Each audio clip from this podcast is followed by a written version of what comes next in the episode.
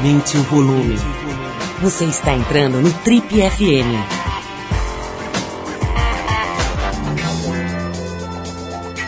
Oi, eu sou o Paulo Lima e a gente está começando mais um Trip FM, o talk show da revista Trip. São 33 anos de entrevistas, reflexão e boa música. Muito bem, se você foi criança ou adolescente no Brasil da década de 90 para cá, com certeza é fã de algum dos muitos trabalhos de sucesso do nosso convidado de hoje. Ele é paulistano e filho de cientistas e deixou a educação formal de lado para forjar seu talento no braço. Literalmente, ele começou sua trajetória profissional fazendo animações como a incrível Frankenstein Punk, de 1986, ano de fundação, de lançamento aqui da Trip. Em 93, ele foi contratado pela Cultura, onde escreveu e dirigiu diversos programas, entre eles mais uma obra inesquecível, o famoso Castelo Ratimbum. Nos anos 2000, esteve à frente de importantes filmes no cinema, como O Ano em que Meus Pais Saíram de Férias e Xingu, e também de boas séries de televisão, como A Filhos do Carnaval. A conversa hoje aqui no Triple FM é com Cal Hamburger, cineasta e roteirista que reinventou e modernizou na sua temporada mais recente a fórmula da novela Malhação, lá da Rede Globo. Uma mudança que foi muito elogiada pelo público e pela crítica. Cal, antes de qualquer coisa, muito obrigado pela tua presença. Nossa última conversa, segundo os nossos alfarrábios, os nossos arquivos aqui, foi no longínquo ano de 2012 você estava lançando o Xingu, né? Que depois a gente teve a chance de, de exibir juntos lá em Nova York, durante um pré-evento do Trip Transformadores, uns anos atrás. Mas é muito legal te receber mais uma vez aqui no programa, dessa vez para falar desse seu trabalho com outra espécie de tribo, né? A tribo dos adolescentes, através dessa grande vitrine que é a Globo. Vamos falar disso, vamos falar da tua trajetória toda. Você que é um membro dessa excelente safra de pessoas de 1962. Seja bem-vindo ao nosso programa aqui, Cal Hamburger. Obrigado, Paulo. Vamos falar, já que a gente abriu aqui falando dessa, desse teu momento na Malhação e a tua digamos, tua, tua, tua aventura mais recente. Uhum. Vamos entrar nisso já, cara. Como é que foi? A Malhação é um negócio que está lá há 120 anos, né? Mais Acho ou menos, né? O Nuno Leal Maia era jovem ainda quando a, a, Malhação estreou, né? Uhum. Como é que foi isso, cara? De quem que partiu o convite? Como é, o que, que você pensou quando você se viu diante desse desafio? Que era uma, uma fórmula que já estava meio cansada uhum. e precisava ser revigorada, né? É. Como é que foi esse, esse momento aí da tua carreira? Então, eu fui, eu fui conversar na Globo para fazer projetos de série, minissérie série, porque eu nunca tinha pensado em fazer novela. E, mas eu cheguei lá e a, e, e a primeira coisa que a Mônica Albuquerque, que, que, que, me recebeu, e a Edna Palatinic, eles, elas olharam para mim e falaram, você precisa fazer malhação. Eu falei, o quê? Mas eu malhação eu não sei fazer. Pensou que elas mandassem fazer ginástica? Ginástica, justamente. Mas daí eu fiquei muito. Falei, não, imagina, na novela eu agradeço assim, a lembrança, mas a no, novela eu não sei fazer, nunca pensei em fazer e tal. E daí minha segunda reunião foi com o Silvio de Abreu, que é o, o diretor artístico ali do, do núcleo de, de criação. E, e ele também insistiu, falou, não, vamos, você, acho que você devia fazer malhação, vamos fazer um negócio diferente, vamos dar uma mexida nesse negócio que está 20 anos no ar. Eu tinha feito um, um trabalho há uns anos atrás para adolescente, uma série de televisão chamada Pedro Bianca, que foi muito bem, ganhou M e tal. Encurtando a história, o Silvio de Abreu me convenceu a fazer. E daí quando, quando eu me convenci, daí, daí, eu fiz um trato com ele, tá bom, então vamos fazer o seguinte, eu vou, eu vou, vou pensar numa história, vou pensar numa sinopse. Se você, se eu gostar e, você, e vocês gostarem, a gente, eu, eu, eu, eu encaro. Daí Fui para casa, depois de uns três, quatro meses, apresentei a sinopse, eles adoraram. E eu gostei muito, fiquei. É... Mas não sabia o tamanho da encrenca que eu estava me metendo, porque é realmente um negócio muito, muito grande, assim, fazer uma. Porque em série, eu acho que a série mais longa que eu fiz foi o Castelo Atibu, tinha 90 capítulos, 90 episódios, e cada roteirista escreve um capítulo, um, um episódio, então é uma produção mais dividida, assim. E a novela são 214 capítulos. E, e, o autor tem que escrever todos, assim, tem que pelo menos escrever a, a escaleta de todos. Então é um trabalho muito maior, é incomparável. Assim. Nós estamos falando de dois anos e meio, mais ou menos, de, de envolvimento nesse projeto, Carl? Desde a ideia inicial até o final foi mais ou menos isso. E aí, tua vida muda, de, vira de ponta cabeça, porque você acaba tendo que parar de fazer todos os projetos que você tinha... Isso, é. É, que você faz normalmente, né? São É. coisas com, uma- com um ciclo mais curto e tal. É. E como é que é? Zoou muito a tua vida pessoal, por exemplo? Pô, total. É, não só você para de fazer os projetos, como você para de ver os amigos, você para de, de andar de bicicleta, você para, a vida para. Porque você- primeiro porque você começa a viver intensamente a vida dos personagens todos os dias, né? Porque como é uma obra aberta, você vai criando enquanto está fazendo. É, então você está 24 horas é, dentro do universo fictício que você, tá, que você criou, que você está escrevendo. Então, Qual que foi? Eu sei que você começou, quer dizer, acho que eu- você contou aí do, do encontro com o Silvio de Abreu, pelo que eu, pouco que eu sei da, da- da- do, do que você fez lá, você trouxe mais para a realidade, né? Você trouxe mais para a discussão de problemas palpitantes aí no, no- no- da sociedade. Então você trouxe isso para o... Quer dizer, você olhou para o universo do adolescente com essa lente, né? Mais ou menos isso. Quer dizer, como é que você resumiria a tua intervenção na Malhação? Olha, eu não sei definir direito, porque eu não, assisti, eu não assistia Malhação, então eu não sabia direito o que era, o que eles queriam mudar. E resolvi não assistir muito para não. Então o que eu fiz foi um, um, um, um approach que eu costumo dar a, a, as séries que eu, que eu fazia. Assim. É, é, eu fiz muita pesquisa antes, pesquisei muito o universo jovem atual. E, para minha surpresa, é, apesar de todas as diferenças tecnológicas que existem hoje, o jovem de hoje, na essência, é muito parecido com o jovem que a gente foi, que os jovens que meus filhos foram.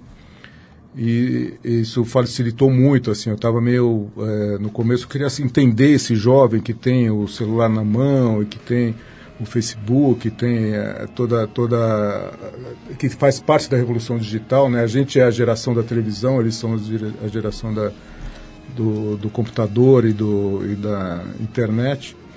Mas, no fundo, eles são muito parecidos com o que a gente foi. Então, é, isso facilitou muito. Então, a, a, a, realidade do jovem veio, assim, o que, eu, o que as críticas que eu, que eu, as críticas positivas, assim, inclusive, era que estava mais, mais real, é, os assuntos tratados de uma maneira mais natural. Ô, Carl, vou tocar uma música, mas eu, queria voltar nesse tema. Eu gostei muito de, dessa tua visão de que no fundo não muda nada, né? Gente é, é tudo igual, é, né? Quer dizer, pode falar de geração Y, Z, a letra que você quiser. No fim, se você re realmente passar da epiderme, você vai encontrar a mesma coisa que, sei lá, na Mesopotâmia, provavelmente. Provavelmente. Estava rolando com o fulano lá de 17 anos, né? Vamos, vamos tocar uma música, a gente volta para falar disso. Uhum. É, Para o Cal lembrar aqui da época da escola, do colégio Equipe, Hum. de quando ele quase virou um titã. A gente vai com os titãs, depois eu vou contar essa história Oba. aqui. Ele vai contar, né? É, a gente vai com os Titãs aqui, Sonífera Ilha, uma faixa que abre o disco de estreia da banda, chamado Titãs, que é de 84, dois anos antes aí do, do Cal começar na carreira dele com o Frankenstein Punk. Vamos de música, a gente já volta com o Triple FM hoje conversando com o roteirista, diretor e guitarrista Cal Hamburger. Vamos lá, Titãs.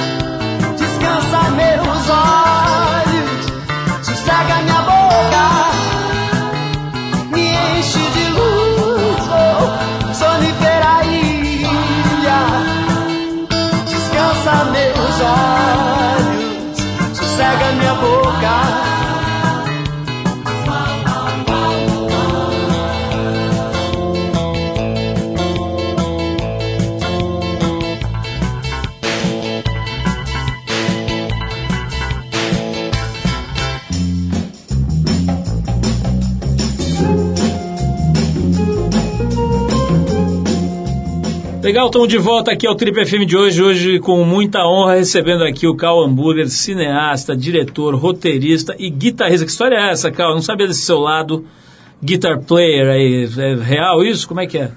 É, eu tentei muito. Tentei, eu- eu- na adolescência, principalmente na época do colegial, eu estudei muito violão, guitarra, música. Tive aula com o Luiz Tati, que é um gênio. E tentei realmente ser, tive banda, é, a banda chamava Os Camarões, o Nando Reis era o, o nosso líder. Ele tem um pouco de cara de camarão mesmo. Tem, tem. Mas olha, mas ele na- já daquela época ele, ele a gente ganhou um festival de, de, de secundarista da canção com uma canção dele. Ele fez a canção com 15 anos. Já era Porra, talentoso. talentosíssimo. E, a e daí eu lembrei dessa, dessa música e, e- e durante a malhação e ela encaixava direitinho numa história do, de uma personagem. Daí eu liguei para ele e falei, vamos pôr a música e tal. Daí a música entrou em malhação como se o- um, um personagem tivesse composto, porque o personagem tinha 15 anos na idade do Nando compôs. Então ficou perfeito, assim. Mas enfim, então é, eu, eu, eu, é, eu, eu gostaria de ter sido músico, mas lá pelo quando acabou o colegial, os titãs se formaram e, e, e aí fui percebendo que não tinha talento. Que tristeza. É, Um muro, né, cara? Você vem andando e de repente aparece um muro na sua isso, frente. é, e você, você vê claramente que você não, que não é, não é aquilo, né? Porque músico tem essas coisas, né? Acho que quase toda profissão, né? Você tem que ter um nascido para o negócio. Ô, Cal, teve, teve uma. A gente entrevistou aqui já faz um tempo, acho que foi a Maite Proença. Fiz uma pergunta: Ah, Maite, qual o lugar mais exótico, mais maluco que você já foi e tal na sua vida? Ela falou: Ah, essa é fácil, o Projac. É, você, cara, vem de um universo, digamos, supostamente mais protegido, né? É, Quer dizer, produção independente. produção independente, É. cinema, né? Que É. você tem um certo controle. É. Própria série, é, o Castelo Ratimbu, num ambiente da TV Cultura. Então, de Isso. repente você vai para essa, sei lá, como é como descrever, né? Essa fábrica de Fábrica, conteúdo é. gigantesca, É, uma vitrine muito potente, né? é. E como é que foi, cara, para você? Você sentiu um ET completamente? Como é que No foi? começo sim, no começo sim, mas eu fui muito bem tratado e, e eu acho que as pessoas que estavam cuidando de mim, assim, que estavam é, do meu lado, enten- entenderam essa situação, né? De, porque as pessoas estão na Globo há 30 anos, 20 anos, então o meu parceiro, que foi o diretor artístico da, da novela, o Paulo Silvestrini, foi é, e a produtora que é, que é a Mônica elas eles eles me protegeram muito assim. E, e, e o Silvio também. Então to, todo mundo estava entendendo que ali era que eu, que eu era novato ali né? Mas é um negócio assustador. A Rede Globo realmente é uma usina de de, de altíssima produtividade. É, é uma das maiores produtoras do mundo de, em termos de números de, de obras por ano, de horas por ano. É, eles produzem muito e com uma qualidade é, muito alta, né? E, então, e tem muita gente boa, então tá, é sempre bom estar perto de gente boa, né? Sempre bom estar trabalhando com gente boa. Então foi é, é muito é, é assustador, é, é, uma experiência diferente, mas é, mas foi muito bom, foi foi bacana. Vamos voltar um pouquinho no tempo aqui, Cauê, ir lá para os anos 70 ali, você moleque e tal, depois tendo que pensar em estudos. Eu estou vendo aqui que você é filho de um casal do, do seu Ernest e da dona Amélia. Seus pais foram cientistas, né, importantes Isso. aqui, uhum. pelo que eu estou vendo. Tiveram uma atuação relevante não só na produção, mas também na divulgação científica Isso. e na disseminação da ideia de que, estou lendo aqui, de que qualquer país só vai para frente através da educação. É. E aí você não fez faculdade, né? Foi uma vingança, é isso que, que é?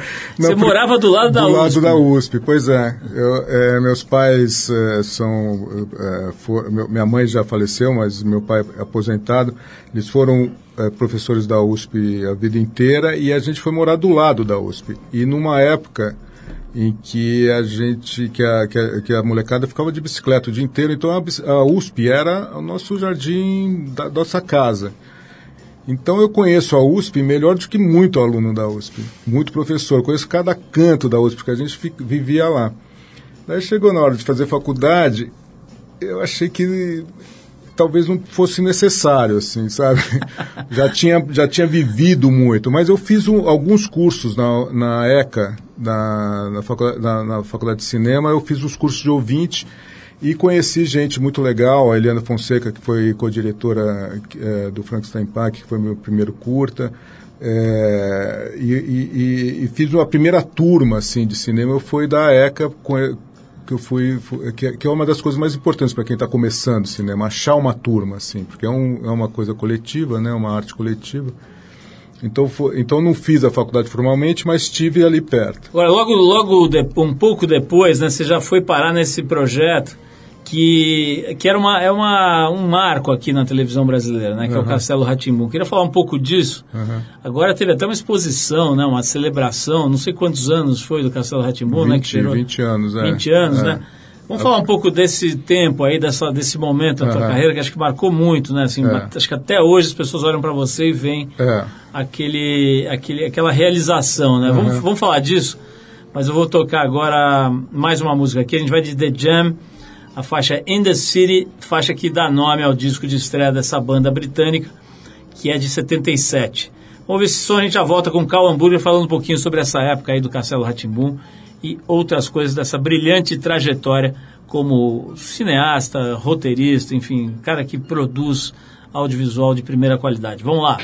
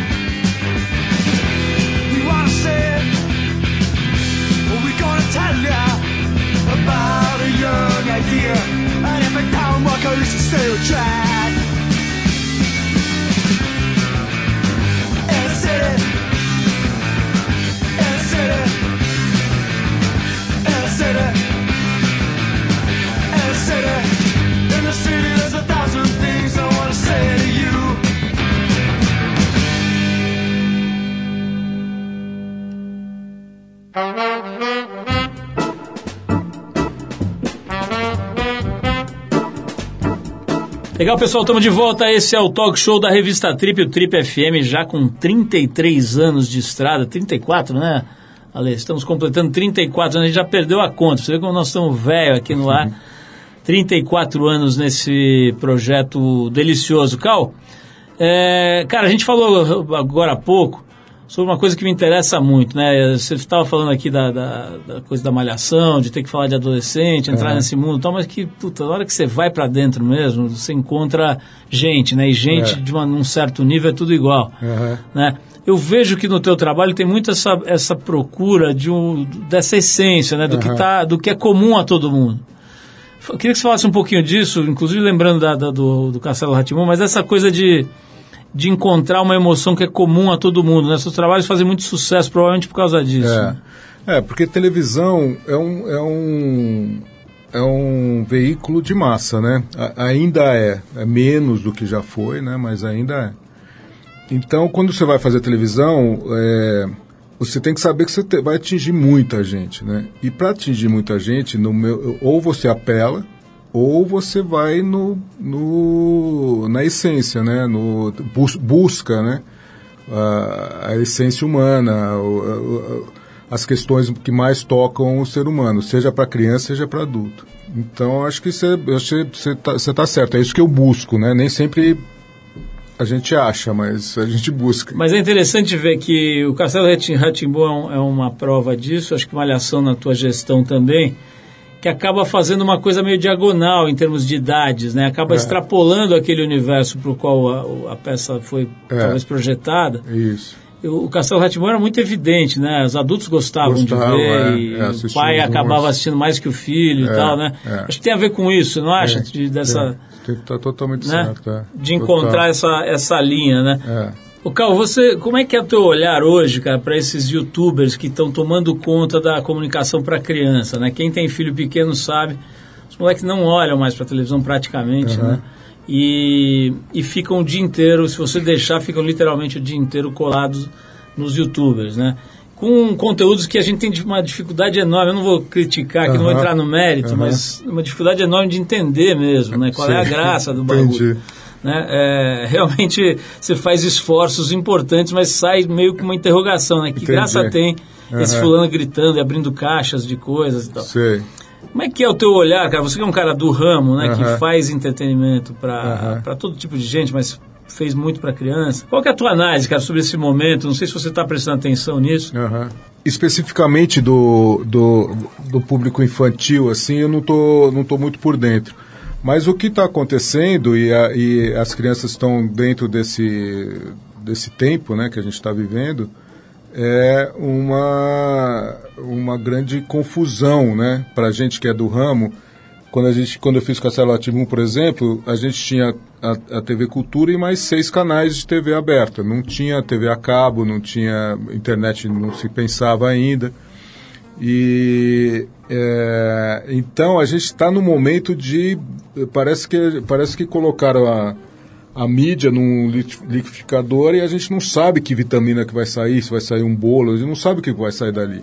Então a gente está nesse momento de, de, de espanto, né?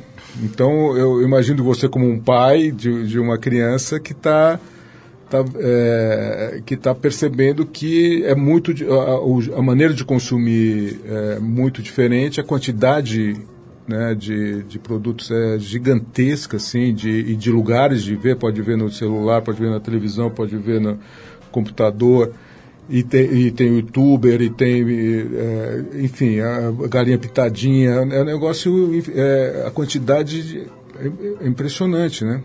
Eles vão migrando com uma. Durante a experiência de estar assistindo, eles vão uhum. migrando. Então o cara está olhando um fulano que faz lá paródias de futebol uhum. musicais, né? Uhum. É, fute paródias, né? Então tá ouvindo músicas sobre, sei lá, o Gabriel Jesus. De repente ele vai para um outro lugar que está vendo as técnicas do terceiro Reich de persuasão da coletiva. Aí vai para galinha pintadinha, quer dizer, você fica completo. Aí vai para um outro que abre caixas de presentes. Tem essa categoria, é, ah, né? Tá. Dos unboxers. Ah, tá. É, eles vão abrindo caixas de presentes e compartilhando a sensação de abrir um presente Nossa. com a, a, molecada. A molecada fica louca porque quer comprar, comprar. as coisas. Enfim, o, uma doideira, para dizer o mínimo, né? É, mas se você, se você é, comparar com o que os adultos estão vivendo também, é parecido. né? Totalmente. É. Aliás, essa minha próxima pergunta, cara, Uhum. assim, é, recentemente a gente teve aqui um, um- enfim, uma pessoa li- ligada ao mundo corporativo que veio fazer uma, uma palestra aqui na Trip Aham. sobre feedback, né? Sobre essa coisa de você falar com os, os seus colegas sobre o que Aham. você está sentindo, com o seu chefe e tudo mais. E ele deu um dado aqui muito importante, muito interessante, que uma pesquisa X aí que ele tinha tido acesso, eh, mostrava que a palavra mais presente no discurso da- do mundo corporativo hoje era medo. Nossa. E que as pessoas estão morrendo de medo de, sei lá, do emprego deixar de existir, de ser demitido, de, de da, da própria atividade deixar de existir, né? É. Tem várias atividades acabando. Acabando.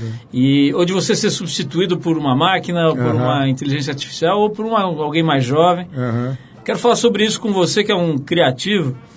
É, Como é que você se, se coloca e se sente aí nesse momento da tua vida? Apesar de você estar muito jovem, né? É, estamos jovens. Estamos jovens. Vamos ouvir aqui um som, ou, ou mais uma música? Cal, depois a gente volta para falar disso, tá? Tá. A gente vai ouvir Marvin Gaye e aquela faixa Ain't That Peculiar, que é do disco Moods of Marvin Gaye, de 1966. Tínhamos quatro anos. Nossa. Você estava ali no Butantã, eu estava quatro anos, acho que eu estava em Santo Amaro ali, Aham. vagando de, de bicicletinha, de triciclo. E o Marvin Gaye já estava fazendo essas músicas geniais aqui. Então vamos de Ain't That Peculiar e a gente já volta com o Trip FM. Hoje conversando com o roteirista, diretor Cal Hamburger e vamos ouvir dele se ele está com medo.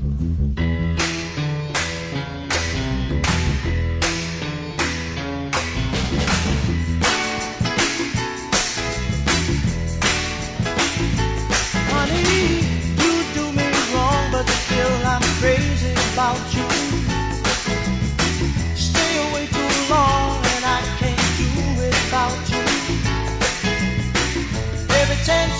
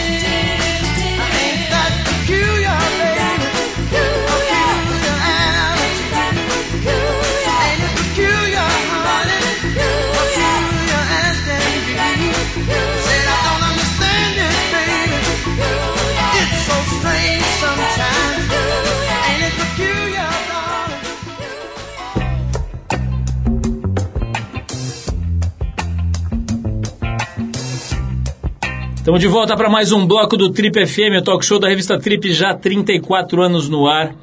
Aliás, estou falando aqui da revista Trip, deixa eu fazer um jabazinho aqui. A gente estreou eh, essa semana uma novelinha, não é bem novelinha, é uma, uma história, assim, uma- alguém contando uma história. O foco é o sexo na visão das mulheres, né? A sensualidade, não só o sexo, mas a sensualidade, o mundo da atratividade, da sensualidade e tal, visto pelas mulheres, né? E já soube aqui que está fazendo bastante sucesso. Convido as pessoas a irem lá no Trip TV. É só entrar no YouTube digitar Trip TV que a gente aparece lá. Temos já 250 mil inscritos no nosso canal, bastante coisa para um conteúdo jornalístico, digamos, de comportamento e tal. E agora tem essa história. E a primeira, o primeiro capítulo é a Titi Miller contando de um homenagem à Troa que ela fez com uma amiga e um mágico. Nossa, vai, E- vai explodir.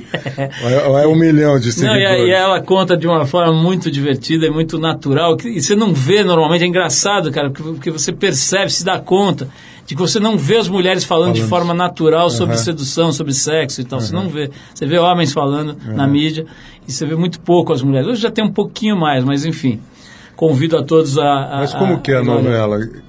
Não é bem uma novela, é simplesmente uma, uma, Na- uma contação uma de contação de caso. história, é, ótimo. Exatamente. E vale a pena dar uma olhada. O título é sugestivo, é Essa Foi Foda. E, e começa com esse primeiro capítulo ali. Mas, Cal, vamos voltar aqui ao que a gente estava falando, cara, que é essa coisa do medo, né? No Aham. mundo do trabalho, digamos. Acho que de uma forma geral, né? Quando você olha a cara daquele Kim Jong-un lá, como é que chama?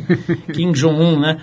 Você olha pra cara daquele cara com aquele capacetinho Cabelo. quadrado de cabelo, você fala, não, realmente é, é bom ter medo, né? Porque É. o mundo tá na mão de um, daquele gorduchinho. Daquele com outro. Com outro maluco, loiro, do é. topete É. laranja. Laranja. Enfim, é, como é que você está se sentindo, cara? Porque a gente tá, tem, tem uma, tá numa geração né, que já está indo aí para os 60 anos. Aham. E independente disso, quem está com 40 está com medo, quem está com 30 também está. É. Quem está com 15, quer dizer, todo mundo. Mas acho que em especial, quem vai ficando mais velho, cara, vai entrando nesse lugar de obsolescência, né? De encontrar o, a fadiga de materiais. Aham. É, como é que você se sente, cara? Você se sente às vezes com medo de que o teu tipo de trabalho, o teu tipo de criação se desencaixe desse mundo em que, sei lá, os irmãos netos são a grande, grande sucesso, enfim, nada contra pessoalmente a nenhum dos dois, mas enfim, um trabalho completamente diferente, uma, enfim, um outro tipo de linguagem. Aham. Como é que você vê, você, você lida com isso? Olha, o, acho que medo disso, eu acho que não tenho, porque o que eu tenho percebido é que, apesar de toda essa revolução na mídia e no audiovisual, né, principalmente no audiovisual, é, no meu caso, o, as, as boas histórias e os bons produtos estão estão sobrevivendo, assim. Ali- Aliás, estão sendo valorizados. Se valorizando Estão até. se valorizando até. Então, nesse sentido, eu não tenho medo. Ah, agora, todo trabalho que eu começo é um pavor, né? Porque você começa com a tal da folha branca, com você não sabe onde você está, para que, que você quer. Então, é, mas esse é o medo bom. É o medo que, que faz você se concentrar, é o medo que faz você é, trabalhar para achar o, o, o caminho, né? Ô, Cal, tô vendo aqui uma outra coisa na tua biografia que é maravilhosa. Eu gostei muito do filme O Ano em que Meus Pais Saíram de Férias, né? E eu lembro da época do lançamento, você comentou que, evidentemente, o filme tinha aspectos biográficos Aham. ali, de, de, né, ligados à tua história pessoal. Aham. É, seus pais chegaram a ser presos durante a ditadura, né? Como vários intelectuais e, É. enfim, pessoas Aham. atuantes aí no mundo acadêmico e tal. Como é que é isso, cara? Um negócio meio, meio obscuro, você não gosta de falar, você não gosta de lembrar. Ao mesmo tempo você fez um filme sobre isso. Como é, que é essa parte da tua vida? É uma, é uma parte dura, porque principalmente minha mãe sofreu muito. E fazer o filme foi uma forma de, de, de falar sobre isso sem precisar falar. Mas há pouco tempo é, eu, não é, é, eu tenho sentido vontade de falar mais. É, então eu tenho pensado em, em algum projeto, eu não sei se é filme, se é livro, se é um artigo, sei lá, mas é, realmente não é uma não é uma coisa simples assim para uma criança viver. Eu tinha 71 foi, eu tinha 9 anos e, e ver sua mãe tão é, sofrer tanto assim e, e E esse tipo de medo eu tenho no Brasil atual, porque eu acho que a que o, a pior coisa que a gente pode perder na vida é a liberdade. Assim que um país, que uma sociedade, que uma é, então esse medo às vezes eu tenho. Assim, eu, eu nunca tive e, e esses últimos tempos assim me dão um certo é, é, medo. Era isso que eu ia te perguntar, cara. Quando você vê, por exemplo, esses fulanos na rua se manifestando a favor da, da, intervenção intervenção militar, militar, por é. exemplo, o que, que você tem vontade de dizer para eles, se é que tem? Pois é, é, é complicado, né? Porque o fundo do poço que a gente está, né? Que parece que não tem fim, que a gente vai sempre abaixando, sempre encontrando mais, mais poço pela, pela, para o fundo, de certa forma quase que justifica né, essa, essa sensação de, pô, então põe os militares aí para resolver. Mas eu acho que o Brasil não foi capaz de, de, de pensar e de, e de educar o seu povo. É, aliás, a educação é uma das coisas que mais é, faz falta no Brasil, né?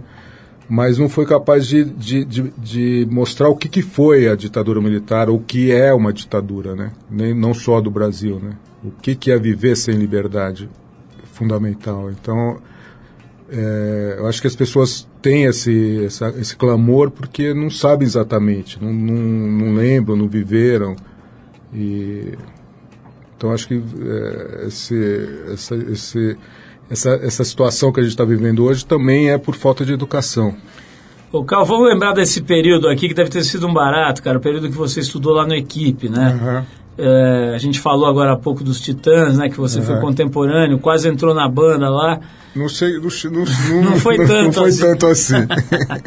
Mas, enfim, teve lá as suas Aham. parcerias com o, com o Nando Reis, Isso, etc. é. Aham. E você estudou, acho que um pouco depois do Serginho Groisman, né? É, da- é. Você chegou a pegar ele lá como, como monitor de cultura e tudo Isso, mais? é. Ele, ele era. Quando a gente estava no. Aliás, o, o, o- foi muito importante para a minha formação e para a formação dos Titãs, tenho certeza que eles também acham. Porque o Serginho ele era ele era ele estava na faculdade e, e ele fazia ele era contratado para promover shows dos fins de semana e atividades culturais. Às vezes ele não tinha show, tinha um filme que ele passava. E, e shows sensacionais. Ele fez coisas incríveis. Assim, levou o Gil, levou o Luiz Melodia, levou Clementina de Jesus, levou o Gonzagão, levou Cor do Som, Milton Nascimento, toda a música popular, toda a elite da música popular brasileira passou no, pela equipe naqueles anos e os anos de chumbo, né, na ditadura. Então, para os artistas também era importante. E, e, e a gente se aproximou do Serginho, eh, a gente ajudava ele a vender ingresso do show, a fazer, a, a- a organizar o- os shows e tal. Ele dava uns trocos pra gente. Era tudo muito informal, assim. Ô, Cal, me conta uma- um, um aspecto aí que a gente sempre gosta de abordar, cara, que é- até porque tem gente ouvindo a gente aí pensando sobre o que fazer na vida e tal. Como é que você lida com grana? Como é que você faz para, enfim, ter êxito nesse quesito aí? Se é que isso, enfim, é um foco da tua, da tua história, enfim, como é que você, como é que essa tua, esse lado na tua vida, assim, o lado do dinheiro, você conseguiu ganhar legal? Como é que você está lidando com isso? Olha, o... nunca foi uma prioridade, assim, um pouco pela educação que eu, que, que eu recebi, é, uma preocupação muito grande de devolver para a sociedade o que a sociedade te dá, sabe? Então, o, a- o balanço entre a grana que você ganha e o que você devolve à sociedade, acho que é, é- é- é- sempre foi o parâmetro mais. é, eu nunca tinha pensado isso, é pergunta boa, assim, mas acho que foi o, o parâmetro que meus pais e meus avós o- nos passaram, assim, sabe? Então, ter- viver, viver, conseguir viver com conforto e dar conforto para sua família, mas eh, sempre pensando no que, que você está dando em troca para a sociedade. né? Ô, Cal, a gente, eu acho que eu te perguntei isso na última vez que você veio aqui, você deve ter respondido isso 200 mil vezes, mas como a gente está falando muito de escola e tal, Aham. Como é que era chamar hambúrguer, cara, no, no tempo de escola? Quer dizer, você vivia debaixo de bullying ou não? Vivia, desde pequeno. Aqui no Brasil, porque eu, eu, eu, eu estudei um pouco nos Estados Unidos também. E lá eu não me lembro deles. Não sei porquê, né? Talvez, talvez a gente já fosse tão pequeno que ele não soubesse o sobrenome. Mas já é, de, eu sou de. Eu sou, já fui é, é, chamado de desde pão, de, pão com manteiga até x-tudo. Então é, os apelidos vão, são variados. Ô, Cal, outra pergunta inevitável, cara. O que, que tem, o que, que vem pela frente aí no teu, na tua cartola, cara? Você sempre tira uns coelhinhos caprichados. Tem alguma coisa que você possa antecipar pra gente? Olha, eu estou trabalhando em alguns projetos para a Globo que eu ainda não posso falar, mas eu estou muito interessado e tenho conversado com pessoas e com educadores e com pensadores sobre educação de como, é, como usar a mídia e o audiovisual para a divulgação da, da, da educação no Brasil. Porque, para mim, a educação é, hoje em dia é, teria que ser a prioridade do, do país, mas é, a gente não, cai, não caiu essa ficha ainda. Eu percebo em mim mesmo e nas pessoas do meu voto que a gente pensa pouco sobre educação, educação pública principalmente. Pegando esse gancho, aí quando gente- sempre que a gente fala de educação, a gente tende a pensar em criança e em escola, né? É. É, nós fizemos uma edição agora recente, Cal, sobre, da Trip, sobre Aham. educação, inteirinha dedicada a isso. Eu vi. E a, e a gente colocou na capa uma pergunta que acho que é bem importante quando se fala Aham. educação: é possível salvar a elite brasileira? Como educar os ricos e poderosos? Pois é. Como é que você, você acha que tem jeito, cara, essa camada da sociedade aqui no Brasil, tem jeito de educar? Então, é, eu acho que, que uma das maneiras para educar, nos educar, né, porque eu me coloco na elite, né, é, é- seria a gente voltar para a escola pública. Porque eu acho que uma das coisas que, que mais distorce a nossa educação é estudar em escolas é, de altíssimo nível, né? São, são escolas muito bem equipadas, com pensamentos e tal, mas totalmente apartada do resto do, do país, né? A gente vive um apartheid nas escolas. Não só nas escolas, mas nas escolas, começa nas escolas, né? E eu acho que uma, uma elite que vive, a elite que vive apartada do, do país é uma elite mimada, é, irresponsável, é, é, cega, enxerga mal né, as coisas. Chata, E- sem conversa, sem assunto. Sem assunto. E, então eu acho que uma, uma, uma das coisas que, que, que ocorreu na educação brasileira e no, no Brasil é, um- é um- é uma distorção de que a, a- elite se separou do resto do país. Isso não acontece nos outros países. Né? A, a educação pública nos Estados, em todos os países desenvolvidos, edu- Estados Unidos, Alemanha, estive na Alemanha agora há pouco tempo, a França, a Inglaterra, a elite, só os super ricos, que daí que são chatos mesmo, que vão para as escolas particulares, porque o país tá, tá, vai para a escola junto. E isso faz uma puta diferença. É, eu acho que isso é um começo, assim, para educar a elite.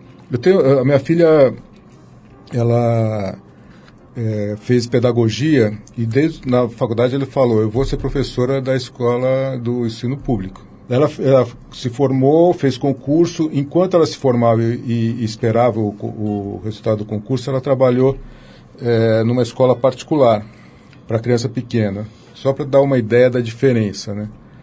E uma escolinha boa, assim, ali perto de casa, é, com as ideias diferentes, muito, muito legal.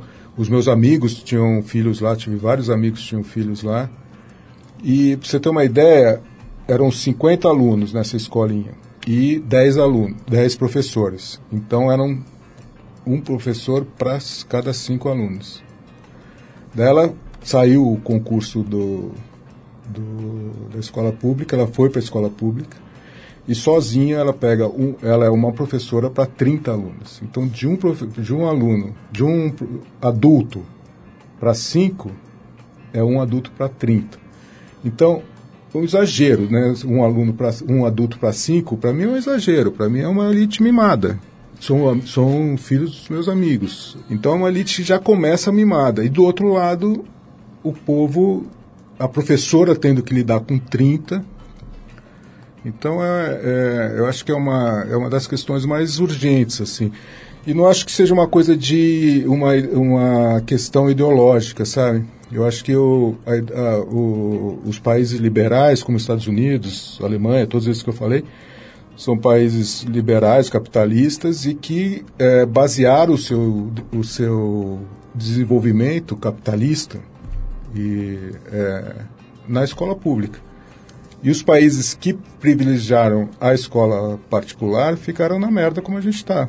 Então não é uma questão ideológica, assim, é uma questão de, de um país, eh, o país poder se desenvolver eh, em todos os sentidos. Né? Muito legal essa tua visão, bem, bem pragmática, né? Acho que bem interessante. Cal, vou ter que terminar aqui, o tempo estourou, mas olha, quero te agradecer mais uma vez por você ter vindo aqui.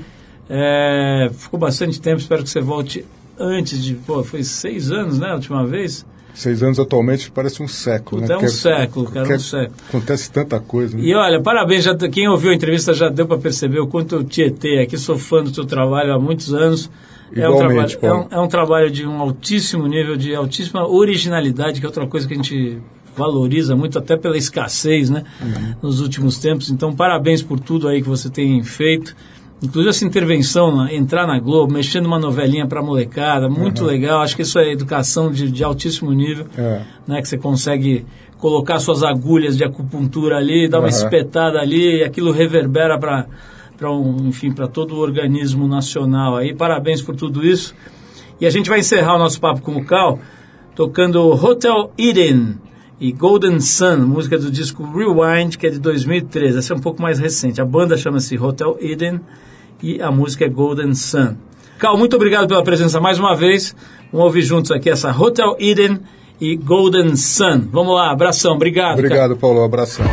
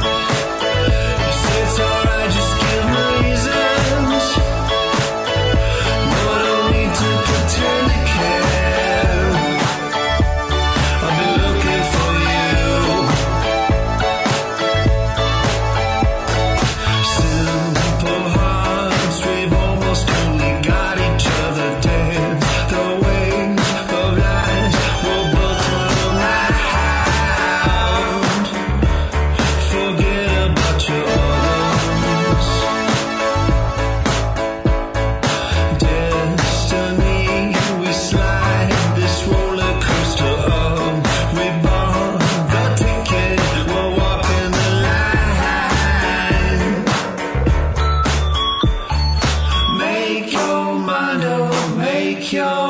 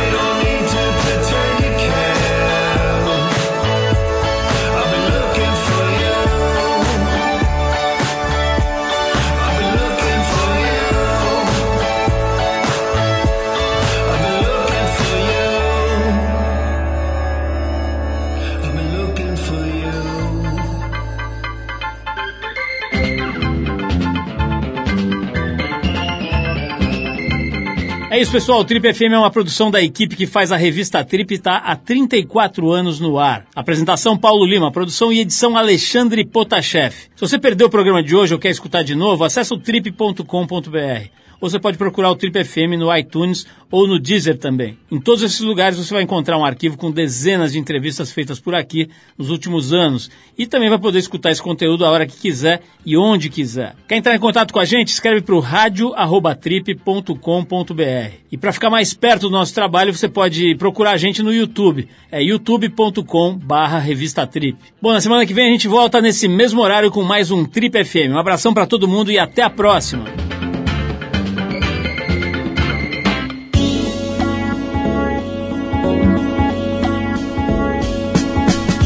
Você ouviu Trip FM.